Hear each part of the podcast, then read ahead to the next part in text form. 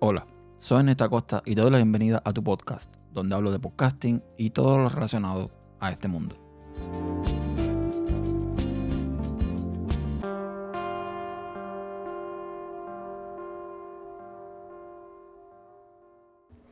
Bienvenidos a un nuevo episodio de tu podcast donde vamos a hablar de lo que nos gusta a nosotros los podcasters, de cacharros, de cosas eh, que nos motivan, como micrófonos, mesas de mezcla, interfaces, etc. Ahora mismo estoy grabando desde Linux. Estoy usando Reaper para grabar este audio. Estoy usando como micrófono mi Rode PodMic o PodMic y como interfaz de audio estoy usando la Audien Evo 4, una interfaz mm, que se está volviendo bastante popular con sus motivos evidentemente.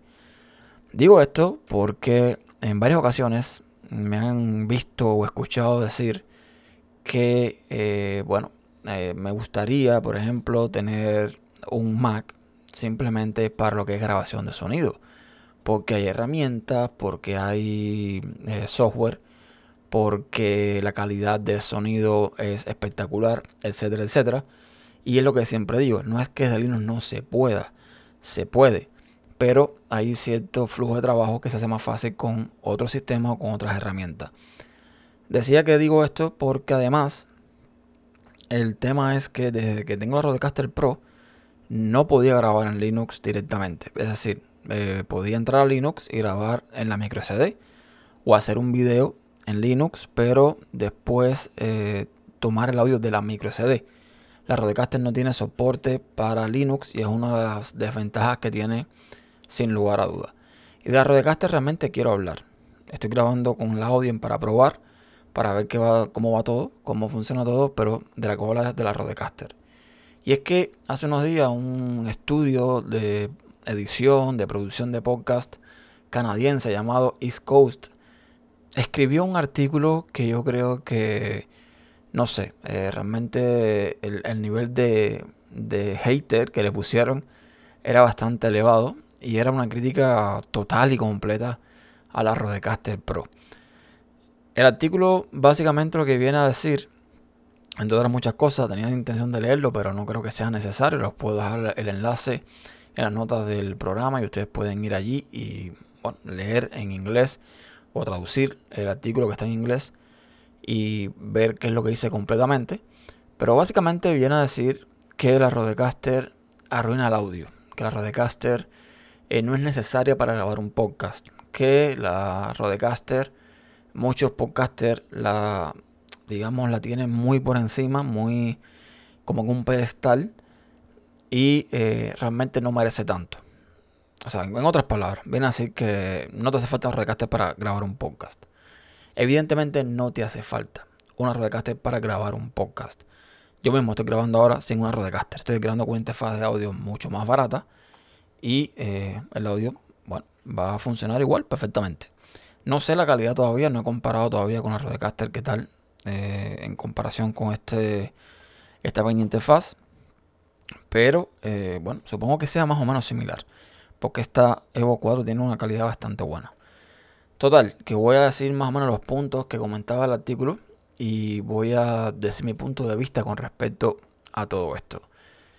Para empezar, hablan del precio. La Rodecaster vale 599 dólares. Es un precio que, bueno, estamos viendo que es alto, es elevado. Es una, una mesa de mezcla que tiene sus características, aunque ojo, en el mercado hay muchísimas mesas de mezclas que son muchas más caras que esta.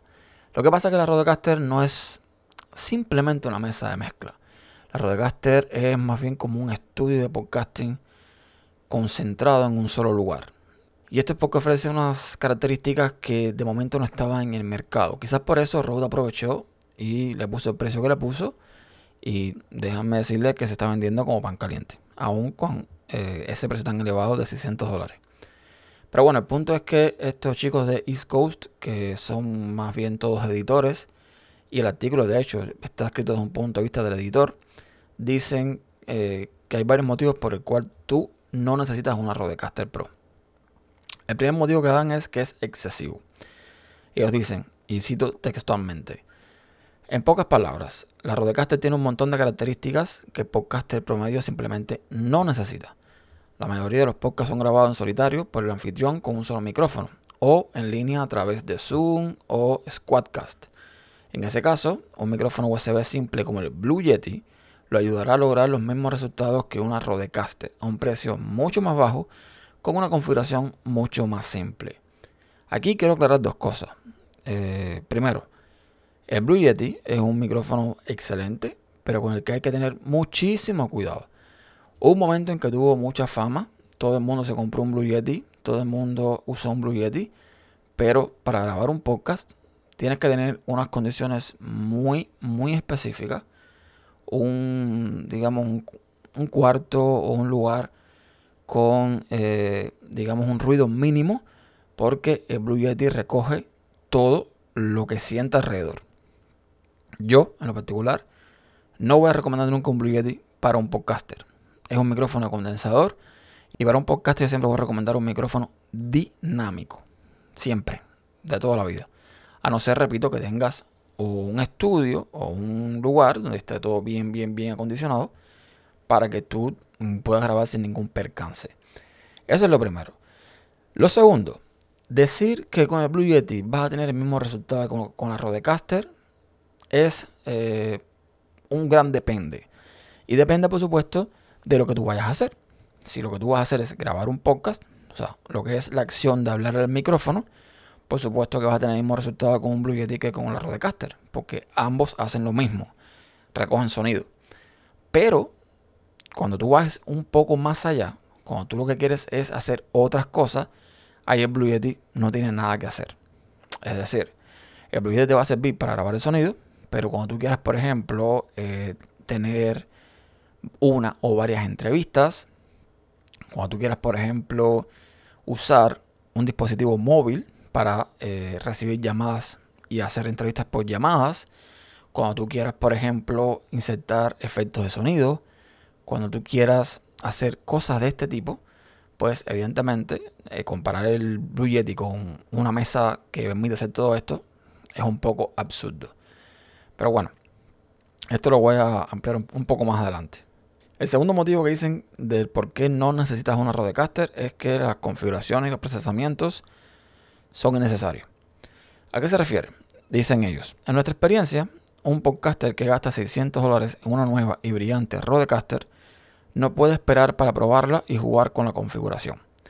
El problema aquí es que la mayoría de los podcasters no son ingenieros de audio Especialmente si planea contratar un editor de todos modos, sería su trabajo agregar el procesamiento de audio adecuado. Si esto se agrega mal desde la Rodecaster, su editor estará limitado en lo que puede hacer e incluso el audio puede dañarse. Un problema común que hemos visto con las grabaciones de la Rodecaster es una configuración de puertas de audio agresiva que ya viene lista para usar.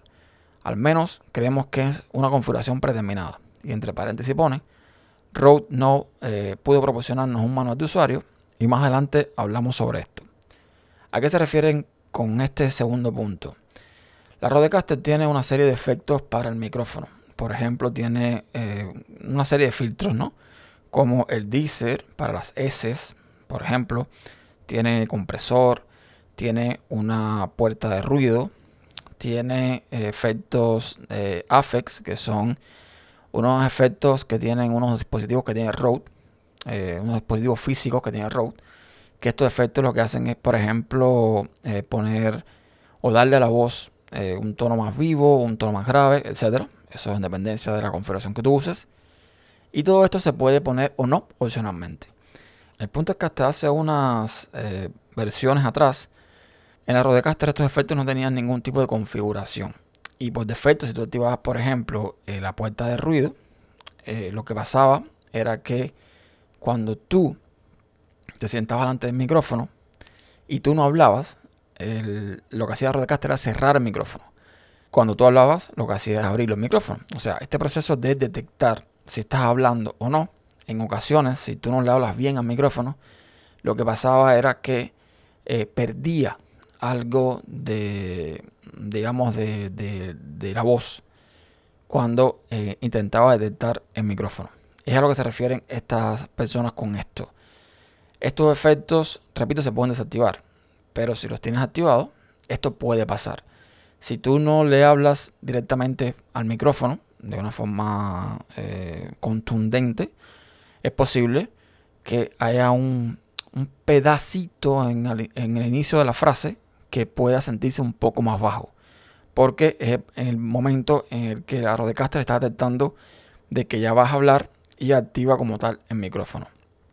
Con la nueva versión del firmware de Rodecaster, la 2.1 que salió recientemente, ya esto se puede manipular, ya se puede cambiar, ya se puede configurar, pero por supuesto hay que tener eh, o ciertos conocimientos o simplemente ir probando, ir probando según sientas que funciona mejor o peor, pero se puede configurar. Ya los efectos ya se pueden poner de un modo más avanzado y se puede cambiar. Pero ya les digo, es una cuestión de cómo le hablas al micrófono. Si tú eh, le hablas bien, eh, pues no vas a tener este problema. A mí me ha pasado eso que comentan esas personas, pero porque no sabía, o sea, no me daba cuenta. Ya después que eh, vi que esto podía pasar, pues ya le hablo al micrófono de forma diferente. Entonces, siguiendo con el artículo, ellos dan otros motivos de por qué no les gusta la Rodecaster Pro. Por ejemplo, hablan de la falta de soporte por parte de Rode. Ellos alegan de que básicamente mm, no hay un manual que eh, Rode haya lanzado, publicado, que te muestre cómo usar la Rodecaster. ¿Por qué Rode no ha lanzado ningún manual?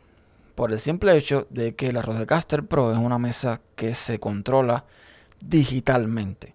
Aunque tiene por supuesto controles analógicos, todo el funcionamiento de la misma es de forma digital. Y con cada actualización del firmware, esta interfaz digital, que se puede hacer desde una pantalla, cambia ha cambiado constantemente. Desde la primera versión que yo tuve de la Rodecaster a la actual, se han añadido un montón de cosas, se ha cambiado el diseño de la pantalla, en fin, se han hecho varios cambios.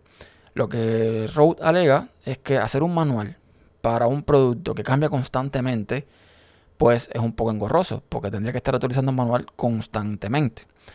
Y eh, bueno, estos, chicos de East Coast, pues parece que no les ha gustado mucho y tampoco se conforman con los videos que Rode lanza con cada firmware, explicando las nuevas funcionalidades, eh, explicando cómo funciona la mesa. Estos videos parece que no son suficientes. Y tampoco es suficiente algunos artículos que Rode ha lanzado en su blog para entender el funcionamiento de cada cosa de la Rodecaster. El otro motivo que también hablan es de que, bueno, los archivos que se graban en la micro CD son excesivamente grandes. ¿Qué pasa con esto? Ellos están refiriendo a los archivos multipista. La Rodecaster tiene dos modos de grabación en la micro CD. Eh, se puede grabar eh, multicanal, o sea, que todas las entradas que tiene la Rodecaster, los cuatro micrófonos, el Bluetooth, el USB, los pads de sonido, todo, todo, todo se grabe cada cosa en una pista separada o que se grabe todo en una sola pista. Eso también lo puedes hacer, por supuesto, en un software en la computadora. Y lo puedes incluso hacer las dos cosas al mismo tiempo, grabar en la computadora y grabar en la micro CD. Y tú tienes la opción de escoger si ambas grabaciones son o no multipista. Entonces, cuando tú grabas multipista, aunque tú no uses, por ejemplo, el micrófono 2, 3 y 4, esto genera, eh, digamos, un archivo que tiene un peso. Normalmente, en dependencia del tiempo que demores grabando, puede pesar más o menos. Y a la hora de exportar ese audio, pues básicamente lo que estás haciendo es exportar todos eh, los canales y por ende estos audios que no tienen audio, porque son entradas que a lo mejor no tienen sonido ninguno, tienen un peso. Y ellos se están quejando de que, bueno, que esto es demasiado grande y que patatín y que patatán. Bueno, mira, tú puedes enviarle a tu editor, como es el caso de esta gente, las pistas que solamente tienen audio. Las otras no las tienes por qué mandar. Y realmente son grandes porque el formato en que graba la Rodecaster por defecto es en WAV. O sea que es un formato sin compresión, sin pérdida y que suele ser bastante, bastante grande. Mientras más grande sea el podcast, o sea, mientras más tiempo dure, más grande va a ser el fichero.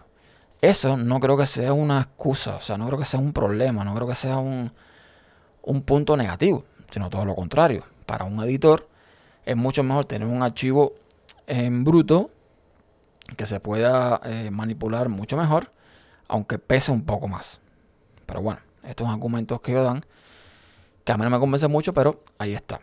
Ellos dicen que al final no te hace falta un Rodecaster y por ende, eh, por ejemplo, no sé que grabes con varias personas o vas a transmitir en vivo, lo que sea, tú puedes obtener otras alternativas. Vuelven a recalcar en el Blue Yeti que yo vuelvo a decir que el Blue Yeti no es el mejor micrófono para hacer un podcast si no tienen las condiciones para ello.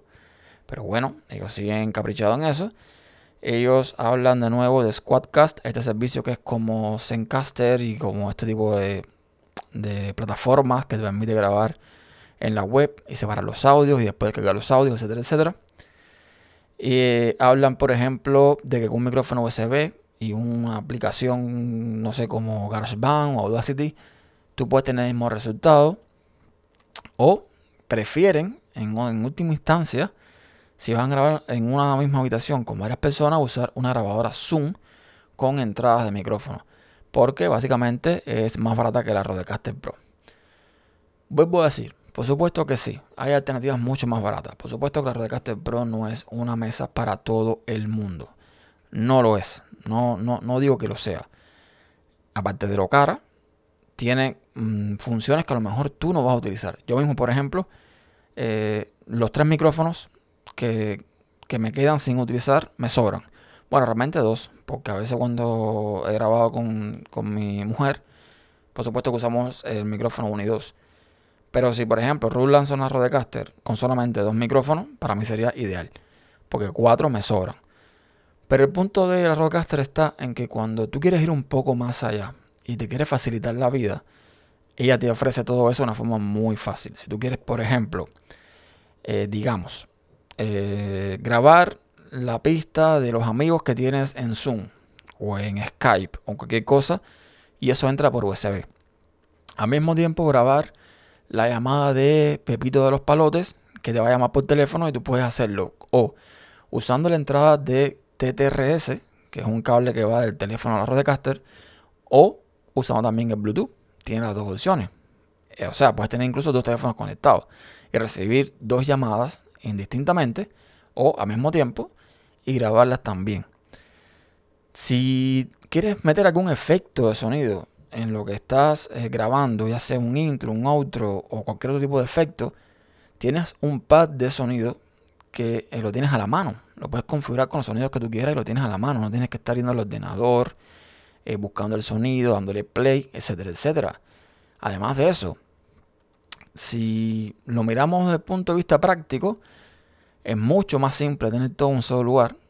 Porque de hecho con la Rodecaster no tienes ni que grabar en un ordenador. Tú puedes grabar directamente en la micro SD y no hace falta el ordenador para nada. Bueno, sí, el ordenador para si quieres conectar a internet por el puerto USB, la conexión USB, pero tú puedes conectar a internet, por ejemplo, por el Bluetooth del teléfono. O sea, la entrada de audio puede ser por Bluetooth y que el teléfono está conectado a internet. Entonces, eh, no te hace falta como tal un ordenador para utilizarla. Lo que viene a hacer la Rodecaster es facilitar la vida a todas las personas a todos los podcasters que realmente le dan un uso, mm, digamos, bastante intensivo a, este tipo de, recursos, ¿no?